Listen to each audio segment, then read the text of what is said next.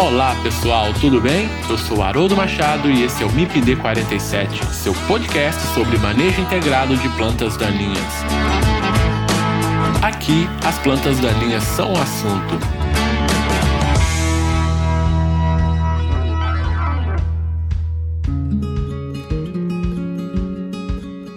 Pessoal, vocês podem interagir com o MIPD47, fazendo isso através do Instagram, MIPD47, ou também por e-mail, mipd47podcast@gmail.com. Vocês podem sugerir temas, mandar perguntas, fazer comentários, críticas, enfim, pessoal. O feedback de vocês é muito importante para que possamos melhorar sempre o MIPD 47. Então, entre lá e nos ajude a fazer um podcast melhor.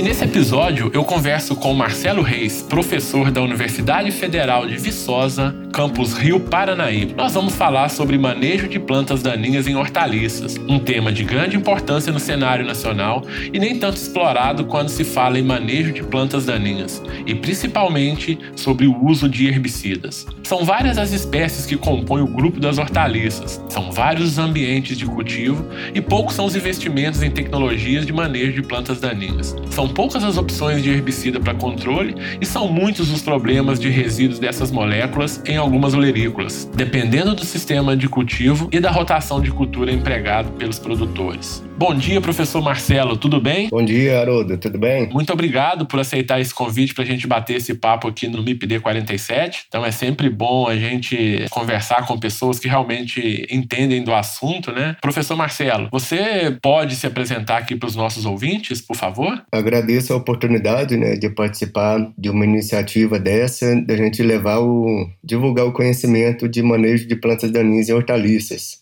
que é bastante escasso nos assuntos abordados em livros e outros canais de comunicação. Eu sou formado em agronomia e doutor pela Universidade Federal de Viçosa e no ano de 2010 me ingressei aqui na Universidade Federal de Viçosa, também no campus de Rio Paranaíba. Rio Paranaíba fica localizado na região do Alto Paranaíba de Minas Gerais, próximo a São Gotardo, a 100 quilômetros de Patos de Minas e estamos inseridos num polo de produção de hortaliças empresarial. Perfeito, Marcelo. Posso chamar de Marcelo, né? A gente já tem um certo convívio, né, Marcelo? Sim, claro, Haroldo. Para quem está nos ouvindo, eu e o Marcelo, a gente, na verdade, nós formamos em agronomia na, pela UFV, né? A gente dividiu o laboratório, né, Marcelo, desde a graduação. Então a gente usava, eh, a gente pertencia ao mesmo laboratório, com orientadores diferentes, mas eh, desde o início da graduação a gente estava já junto nessa luta aí na área de manejo de plantas daninhas. Terminado o doutorado, por coincidência, coincidência, nós fomos também juntos, né, Marcelo, para o Tocantins, né, fazer então o nosso pós-doutorado lá na Universidade Federal de Tocantins, no campus de Gurupi.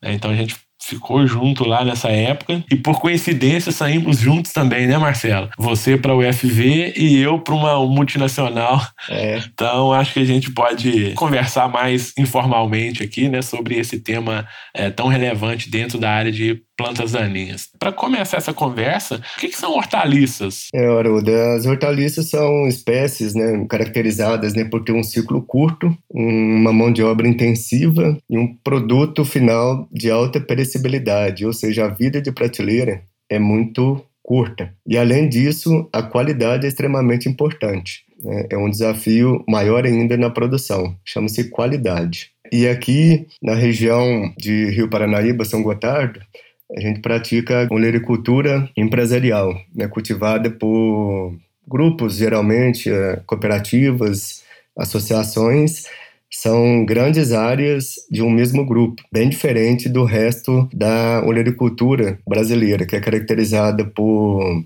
pequenos produtores, né, áreas pequenas, na verdade, e todo o manejo, desde o plantio até a colheita, é praticado pela própria família, a mão de obra familiar. Então, existe essa, essa diferença aí em termos de, de, vamos chamar de nível tecnológico, de tamanho de área de produtores, então, de hortaliças, né? Então, você está localizado aí em uma região onde se produz em larga escala, não é isso? Determinadas espécies, né? E só para complementar, eu já estou em uma outra área, né? Então eu estou aqui no Rio de Janeiro E aqui a, a olericultura praticada aqui, ela é basicamente por médios e pequenos produtores, né? já usando aí, então pequenas propriedades, a mão de obra familiar, como você bem disse. Então vai ser legal aqui porque a gente vai contrastando ao longo da nossa conversa esses dois sistemas de, de cultivos aí de olerícolas, né? Mas, Marcelo, então pensando aí na olericultura, né, na produção de, de hortaliças em larga escala, quais seriam as principais espécies aí desse sistema? Haroldo, só reforçando aqui a diferença né, da olericultura empresarial da olericultura familiar é que geralmente a empresarial ele é muito especializada. Né? Então, um determinado grupo ele vai trabalhar aí com uma, duas ou no máximo quatro culturas de hortaliças. Ao passo que o pequeno produtor, né, agricultura familiar, um mesmo produtor ele já trabalha com maior número de espécies, né? ele é mais generalista. E essa especialidade, né, ser muito especialista, aí possibilita investir em muita tecnologia né, alto nível tecnológico naquela cultura. Então, eles ficam especialistas naquela cultura. As culturas mais praticadas aqui no polo onde eu estou inserido, em larga escala, é alho, cebola, cenoura, batata, beterraba, repolho, mas não muito próximo aqui, tomate indústria e tomate mesa. São todas culturas de larga escala. Quando a gente fala larga escala, eu estou falando assim, um pivô de cebola de 50 hectares plantado num dia só. Isso não é pouca coisa, né, Marcelo? Quando a gente fala em, em hortaliças, né? Um pivô de alho de 60 hectares, 70 hectares também não é pouca coisa, né, Marcelo? Não, levando em consideração... Um pivô de cenoura com 100 hectares de cenoura também não é pouca coisa, né, Marcelo? É, e quando a gente leva em consideração os custos, né, aí que fica bem caracterizado assim que é muita coisa. Nós vamos falar em custo um pouco mais à frente, Marcelo, que é bom os nossos ouvintes ter essa dimensão, né, do quão importante é o manejo das plantas daninhas, porque isso tem um custo bem alto dentro do sistema de produção, né? Antes disso, Marcelo, por que que o manejo das plantas daninhas ele é tão importante dentro da produção de hortaliças? Em primeiro lugar, é, por ser um uso bastante intensivo do solo, a pressão de plantas daninhas principalmente quando não muito bem rotacionadas as áreas, a pressão é muito alta. E as hortaliças são muito pouco competitivas. É uma cebola plantada via semente, ela demora de 30 a 40 dias para sair ali dos seus 10 centímetros de altura só para a gente ter um comparativo. Ao passo que uma soja com 30 dias, ela praticamente já fechou a linha. E o outro Perfeito. ponto é a alta sensibilidade das hortaliças aos herbicidas. Isso é um entrave, assim, mais importante, talvez. A gente não tem o manejo químico como um aliado aqui, pensando né, em grande áreas em larga escala dificulta bastante. Eu acho que a gente pode somar isso também a questão do valor agregado da cultura, né, Marcelo? Então, assim, como são geralmente são culturas que têm um alto valor agregado, né? Valor agregado e a gente fazendo um comparativo, né? Vamos pegar a cultura, as duas mais caras aqui, tomate, mesa e alho em torno de 120 mil reais o hectare. Ao passo que um hectare de soja, milho, hoje está praticando 3.500, 4 mil reais o custo por hectare, né? E eu acho que uma outra característica que a gente pode colocar aí também, Marcelo, é a questão dos períodos de competição, né? Então, para algumas culturas, eu acho que o PAI, o PCPI, né, são muito curtos e isso acaba influenciando também, dando uma importância maior ao manejo, não é isso? É, o PAI geralmente dessas hortaliças, ele não passa de uma semana, dez dias. Já né, que as plantas daninhas são muito mais rápidas na emergência, né, enquanto que a hortaliça é mais devagar. E o período crítico de competição, na verdade, ele praticamente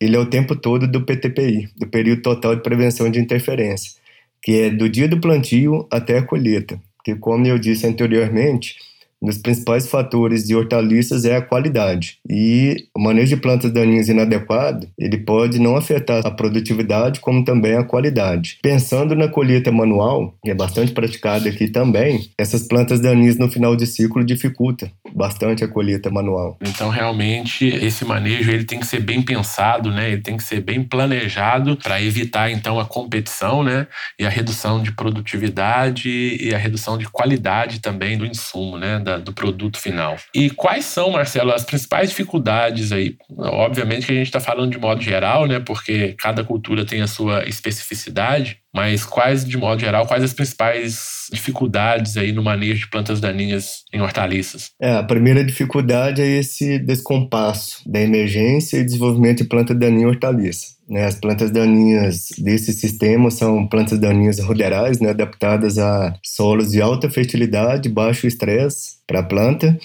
e adaptadas a outros distúrbios. Então, assim, se em 30 dias eu não fizer manejo algum, as plantas daninhas adaptadas, que é solanáceas de modo geral, caruru, maria pretinha, são plantas que atingem um porte de um metro, um metro e meio de altura em 30 dias.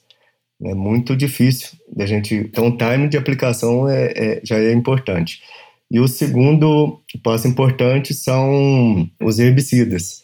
A alta sensibilidade das hortaliças aos herbicidas para eu estar tá entrando com os herbicidas num estágio mais cedo. Isso dificulta bastante. Perfeito. Trazendo um pouco aí para as pequenas áreas, né, para as pequenas propriedades, uma coisa também que dificulta bem é a questão da mão de obra, né? Então, quando a gente pega pequenas propriedades em que o trabalho ele é basicamente a mão de obra, é, as atividades são realizadas de maneira a questão da mão de obra mesmo nas atividades, né, do, do, do dia a dia. Então, isso é uma dificuldade por causa da escassez de mão de obra, na verdade trazendo isso para pequenas propriedades, a gente pode é, elencar isso como uma dificuldade no manejo de plantas daninhas, né? Na olericultura empresarial, também não fica no manejo de plantas daninhas, geralmente tem-se a mão de obra, que por mais que faça o uso de herbicidas, né, devido à alta sensibilidade, às baixas doses utilizadas, o manejo não é tão eficiente em algumas situações. E é necessário a mão de obra para fazer a, a capina. Isso é bastante, que nem você disse, bastante escasso, caro e o manejo ele não é tão persistente, né? Capina, áreas irrigadas, com 15 dias o mato já retorna.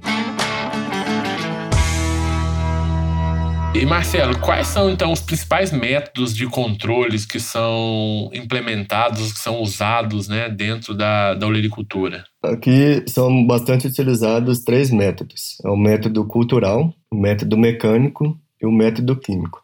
O cultural é baseado em rotação de culturas, não só pensando em plantas daninhas. Na verdade, a rotação de culturas é mais focada em pragas e doenças de solo, né, principalmente nematóides, mas que indiretamente é fundamental para o manejo do banco de sementes de plantas daninhas no solo. O controle mecânico, né, como eu disse, a, a mão de obra, né, ela é fundamental, é necessária, precisa entrar com essa mão de obra para complementar o controle químico, que muitas vezes ele não é suficiente. E o último controle químico, ele é mais disseminado, digamos assim, vai desde o pré-emergente até o pós-emergente, só que em doses baixas o controle não é tão eficiente. Precisa integrar os três para ter uma área com a pressão de plantas daninhas mais baixa, para poder conviver melhor com essa dinâmica de plantas daninhas no ambiente. Então, Marcelo, com relação ao controle mecânico, né, você comentou aí questão da, da dificuldade de mão de obra, a gente já falou isso anteriormente também, que é a questão da disponibilidade de mão de obra. E tem algum outro fator associado a, a esse controle mecânico que pode trazer dificuldades ou algum empecilho para a produção das hortaliças? Sim, é, além da escassez e, a, e acaba sendo também o alto custo, é o dano pela entrada dos operadores executando essa capina. Por exemplo, plantas de alho, né, ao ser capinadas manualmente, no trânsito dos operadores pode quebrar a folha, né, dar uma, um dano na folha, que é porta de entrada para doenças, principalmente bactérias. Hoje a bacteriose do alho é a principal doença que tem aqui na, na região. E, infelizmente, não tem controle, né? não temos bactericidas eficientes né, ou que já são consolidados no mercado para tal problema. E considerando o controle químico, Marcelo, aí a gente já vai para uma área que talvez seja mais discutida, né, que é a parte do controle químico.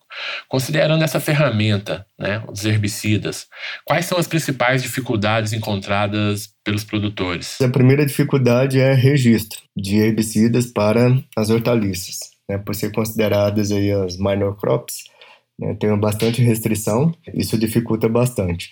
E em agosto do ano passado, 2019, foi implementada a lei da rastreabilidade, né, onde a sociedade, né, a, a cadeia consumidora está cada vez mais consciente e exigente, né, e agora de fato não pode se usar mais nenhum produto que não seja registrado para aquela cultura.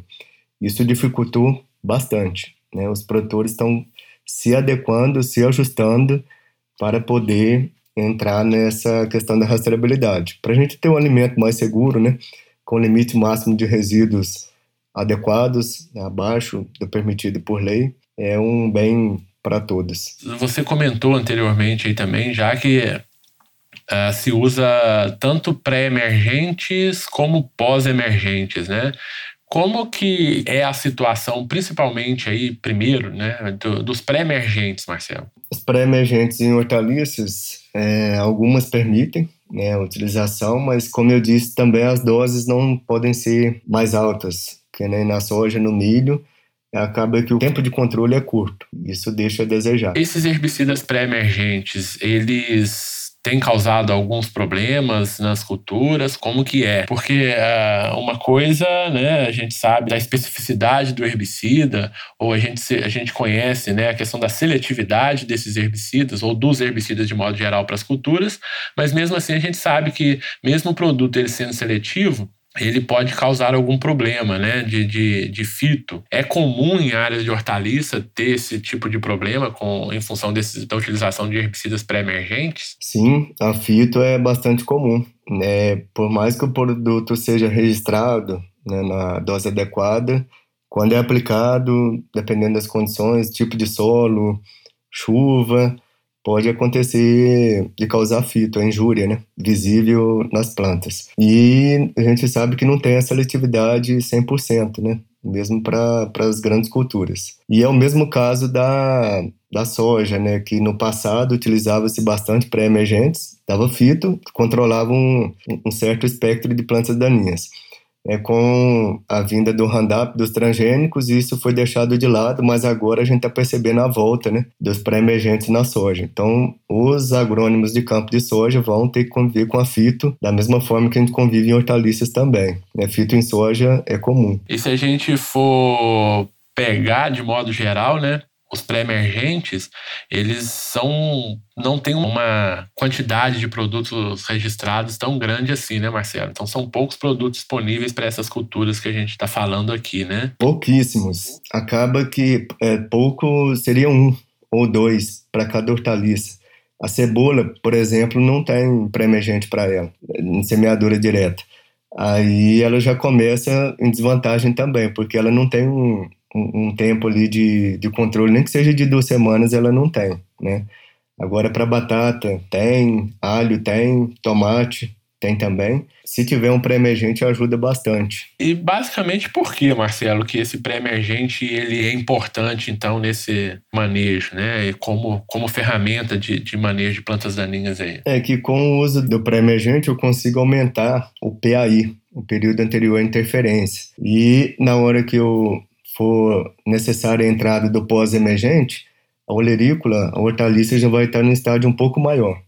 Ela tolera uma dose maior do herbicida pós-emergente. Então, assim, é essencial esse manejo de pré com pós para que eu consiga fazer o pós-emergente num estágio da, da hortaliça mais tolerante aos herbicidas. Então esse pré-emergente ele garante que a cultura ela vai a semente vai germinar, né, para as espécies de semeadura direta, por exemplo, que essas sementes elas vão germinar e a plântula vai se desenvolver no ambiente já livre da presença dessas plantas daninhas, né? Então que vai garantir a um tempo maior para ela se estabelecer, para depois a entrada de um outro método de controle, seja o herbicida, seja uma capina, né, Marcelo? Então, realmente é, é importante aí o uso dessa ferramenta. E quando a gente fala em, em pós-emergência, Marcelo, herbicidas em pós-emergência, já existem maiores possibilidades? Como que é? Aumenta um pouco o leque de pós-emergência, mas mesmo assim muito restrito, né, quando a gente compara com soja e milho, fica centrado em um, dois pós-emergentes por hortaliça também, quando tem né, os pós-emergentes, que não são todas que permitem. Né? Então, pelo seu panorama aí, né, existe uma carência muito grande de produtos né, com registros para essas culturas, né? É, registros Tanto... e mesmo quando tem registro tem um problema da seletividade, né? É, só para a gente fazer um, um paralelo né, e, e o, o, ouvinte poder entender da dificuldade né, real desse manejo de plantas daninhas, vamos pensar na cultura da beterraba.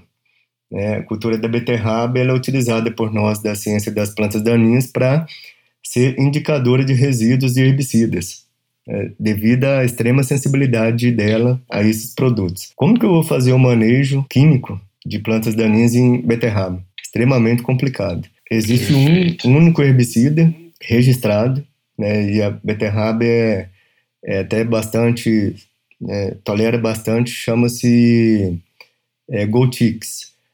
Fora esse, é, eu desconheço outro herbicida, né, e dá para ver a dificuldade do problema. Perfeito, é o metamitron, né, o inibidor de fotossistema 2. É, estava tentando lembrar o, o ingrediente. Marcelo, e como que é o sistema de rotação de culturas aí nas áreas destinadas à produção de hortaliças? Então, geralmente essas hortaliças elas vêm na sequência de que culturas assim? Como que é esse sistema de produção? A rotação de culturas praticada pela os olericultores empresariais, né, de modo geral no Brasil, é associada às grandes culturas. No verão, planta-se soja, milho, e no inverno, alguns produtores planta-se trigo e outros já ficam uma cultura só para rotação mesmo, que é braquiária, crotalária, milheto. E independente né, de ser soja, milho ou braquiária, acaba que o manejo químico dessas plantas de rotação pode afetar de certa forma, o plantio de hortaliças, devido ao residual carryover né, desses herbicidas. Tá, então essa já logo, então vamos para esse assunto, né? É, existem muitos problemas de carryover em áreas de produção de hortaliças? É frequente, é muito frequente e o que eu tenho percebido é que o problema de carryover ele está em 100% das áreas. No entanto, a gente não visualiza todos.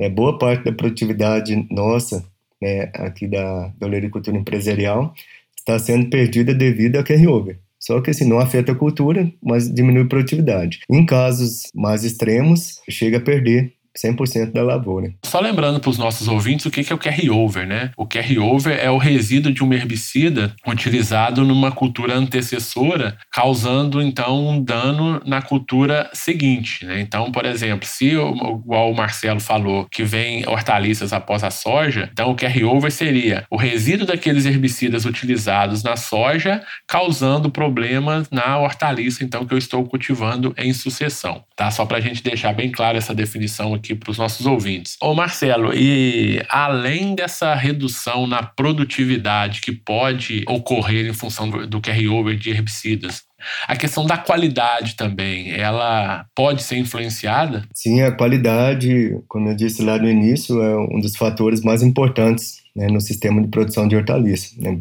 porque o consumidor ele quer comprar um tomate bonito, um alho, um bulbo de alho bonito, né? Qualidade. Muitas vezes esses herbicidas, os residuais no carryover, pode afetar, prejudicando a qualidade final do produto, seja visual, né, e seja física, pelo tamanho, por exemplo. Né, em alho, batata, todas as hortaliças são classificadas por tamanho, né, a parte comercial dela. Muitas vezes quando a gente presencia uma área com carryover, então mede-se a redução desses calibres. Talvez era para dar um calibre maior, vai dar um calibre menor. Talvez era para dar uma cenoura retinha, ela pode entortar ou bifurcar. É muito associada a carryover também, bifurcação de cenoura. E cenoura bifurcada é lixo, não vai para o mercado. Então, além dos problemas relacionados à produtividade em si, tem também então a questão da qualidade, né? Principalmente qualidade visual do, do, do produto, né?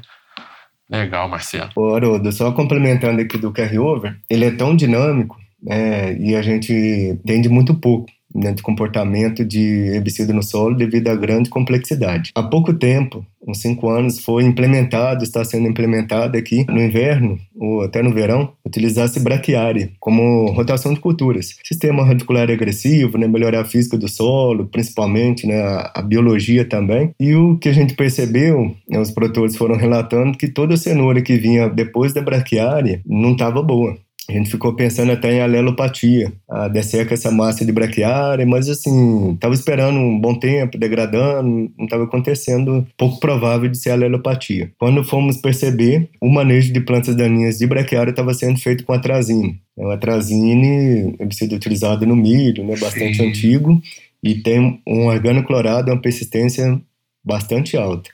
E fizemos alguns testes né, de solos contaminados, contaminamos em laboratório né, o solo e fomos cultivar. Cenoura, beterraba, todas foram sensíveis ao atrazine, mesmo em porcentagens assim, tipo 5% da dose recomendada, né? Então, assim, é muito dinâmico o, o carryover. Que interessante isso, né? Então a gente pensa numa proposta para resolver o problema e acaba intensificando o problema, né? É isso, é agronomia, né? O problema da braquiária, assim, o problema principal que a braquiária estava para atender é física do solo, saúde do solo, pragas e doenças.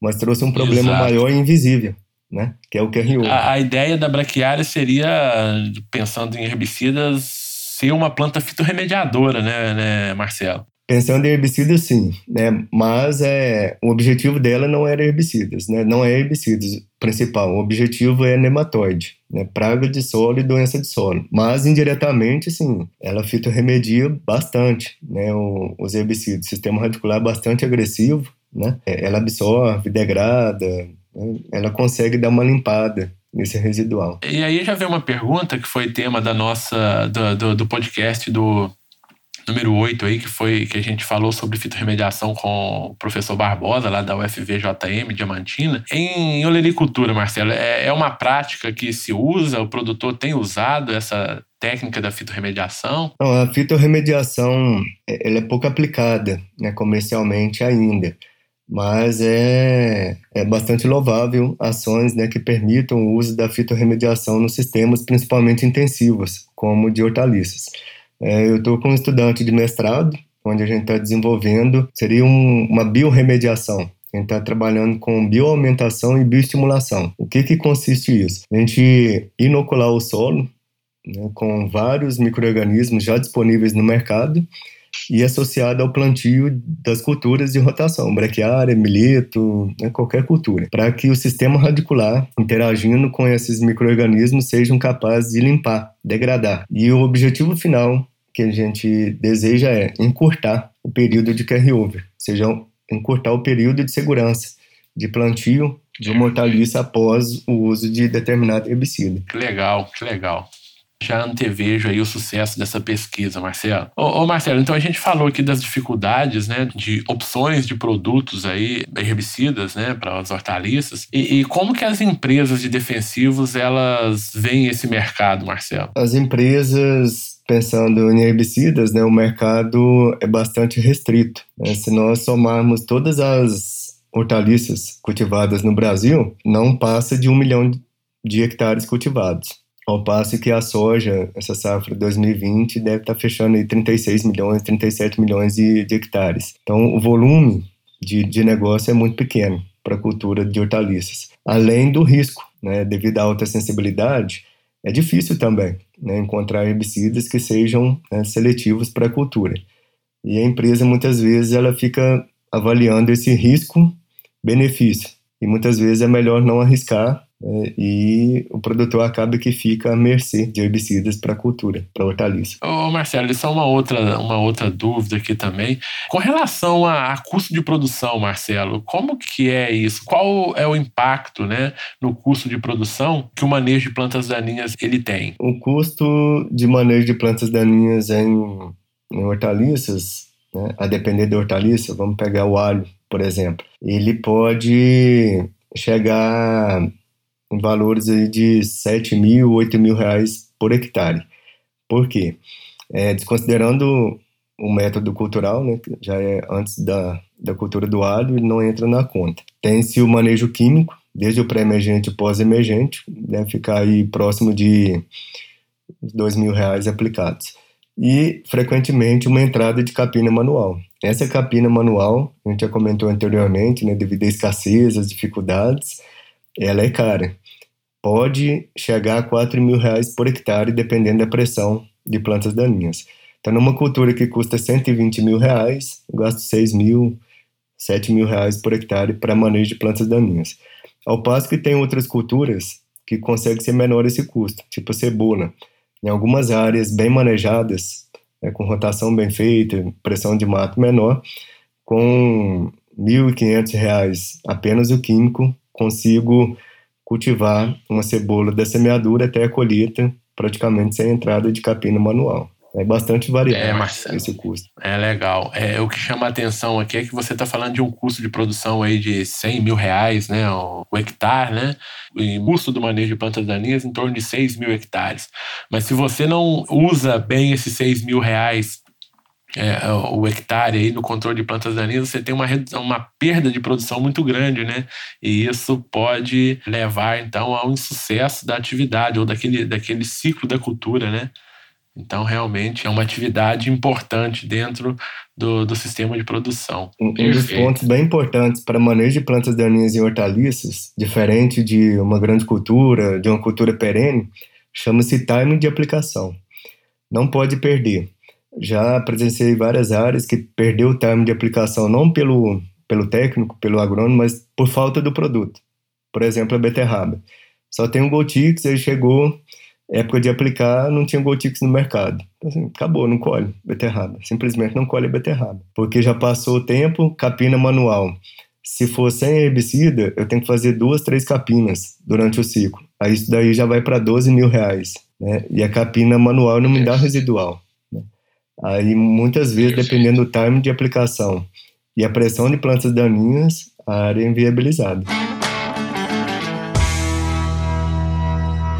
Ô Marcelo, e vamos é, falar um pouquinho sobre o mercado de trabalho aí para os nossos futuros engenheiros agrônomos, né, que estão pensando aí nessa atividade. Como que é esse mercado de trabalho, Marcelo, é, na área especificamente com hortaliças? É, na área de hortaliças, é, pensando em produção, fazenda, né, ele é um mercado bastante exigente. Né? Tem que ser profissionais bastante qualificados e ecléticos, que tenham bastante domínio desde o preparo de solo até a colheita, né? passando por irrigação, manejo fitossanitário, adubação. Tem que ser um, um profissional assim com bastante qualidades né? e uma teoria bastante embasada. Pensando em mercado, né? a parte de, de vendas é um mercado bastante atraente, né? porque são culturas caras de alto custo de produção, isso naturalmente tem um alto consumo de insumos.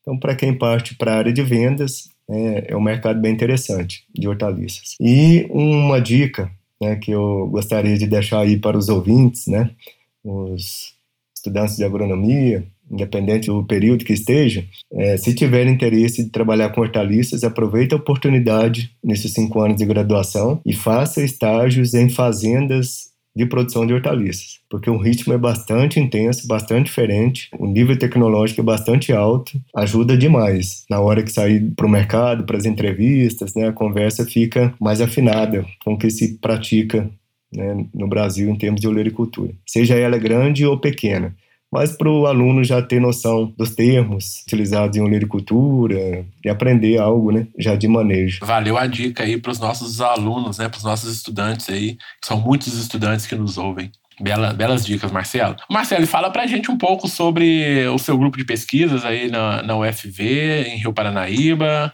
como que você, o que, que vocês estão atuando. Fala para a gente. Então, como eu sou professor de, de hortaliças também, né, e a área de pesquisa é plantas daninhas, né, acaba que a maior parte da, das pesquisas são manejo de plantas daninhas e hortaliças. A gente trabalha bastante com, principalmente com carryover do que o manejo em si. Que o manejo em si, que nem eu comentei antes, né, a dificuldade, a alta sensibilidade é difícil, né, prospectar novas moléculas. Agora, recente, né, estamos desenvolvendo uma dissertação de mestrado, que é um estudo emergencial para a cultura do alho. A cultura do alho, pensando em herbicidas, né? A cultura do alho tem dois produtos base, é o óxido de em pré-emergência e o ioxinil em pós-emergência.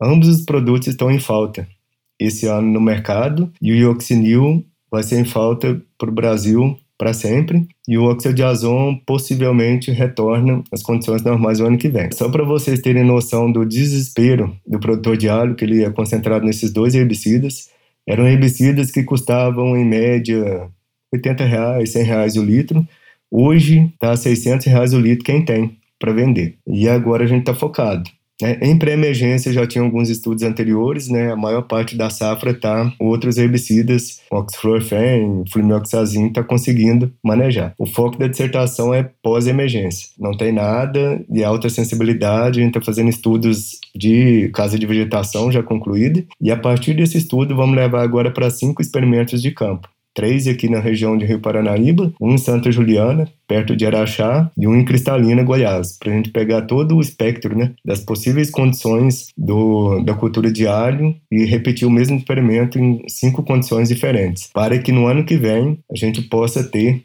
é pelo menos um pós-emergente para substituir o ioxinil. E o outro tema que eu estou abordando bastante nas pesquisas é a, que eu comentei anteriormente, é a biorremediação desses solos contaminados né, com herbicidas para que as hortaliças se desenvolvam melhores. É dissertação só focada em biorremediação, uso de micro-organismos para encurtar o residual de herbicidas no solo. Que pena, Marcelo. A conversa tá boa, mas nosso tempo está acabando, né? Tudo que é bom dura pouco. Então, para encerrar, eu quero te agradecer, Marcelo, a oportunidade aí, né, para a gente tá batendo esse papo aqui sobre manejo de plantas daninhas em hortaliças, né?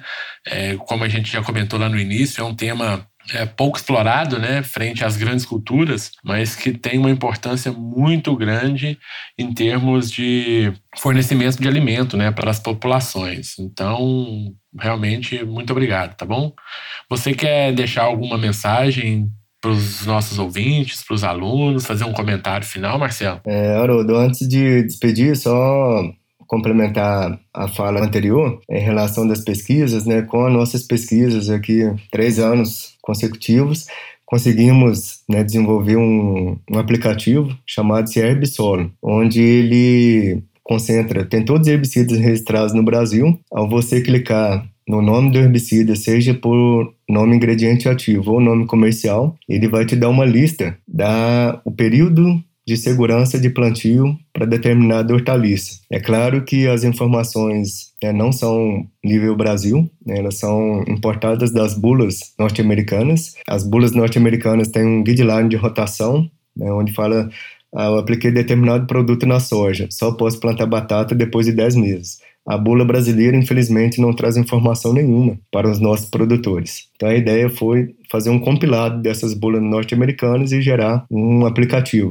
Né? Então depois o professor Haroldo coloca disponível aí é, o link né, para acesso. Está disponível em Android, né, na iOS também. E né, aproveito a oportunidade para agradecer né, pelo convite, para falar de um tema que eu gosto bastante, né, que é manejo de plantas daninhas em hortaliças, e parabenizar né, o Haroldo pela iniciativa desse canal de divulgar o conhecimento, divulgar a ciência, a pesquisa de uma forma mais descontraída. Isso é bastante interessante.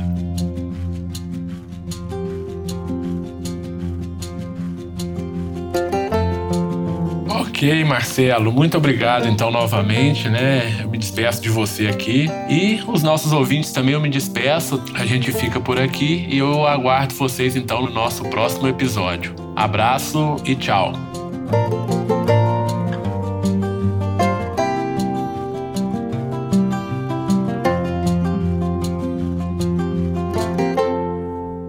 Este podcast foi editado por Felipe Mux.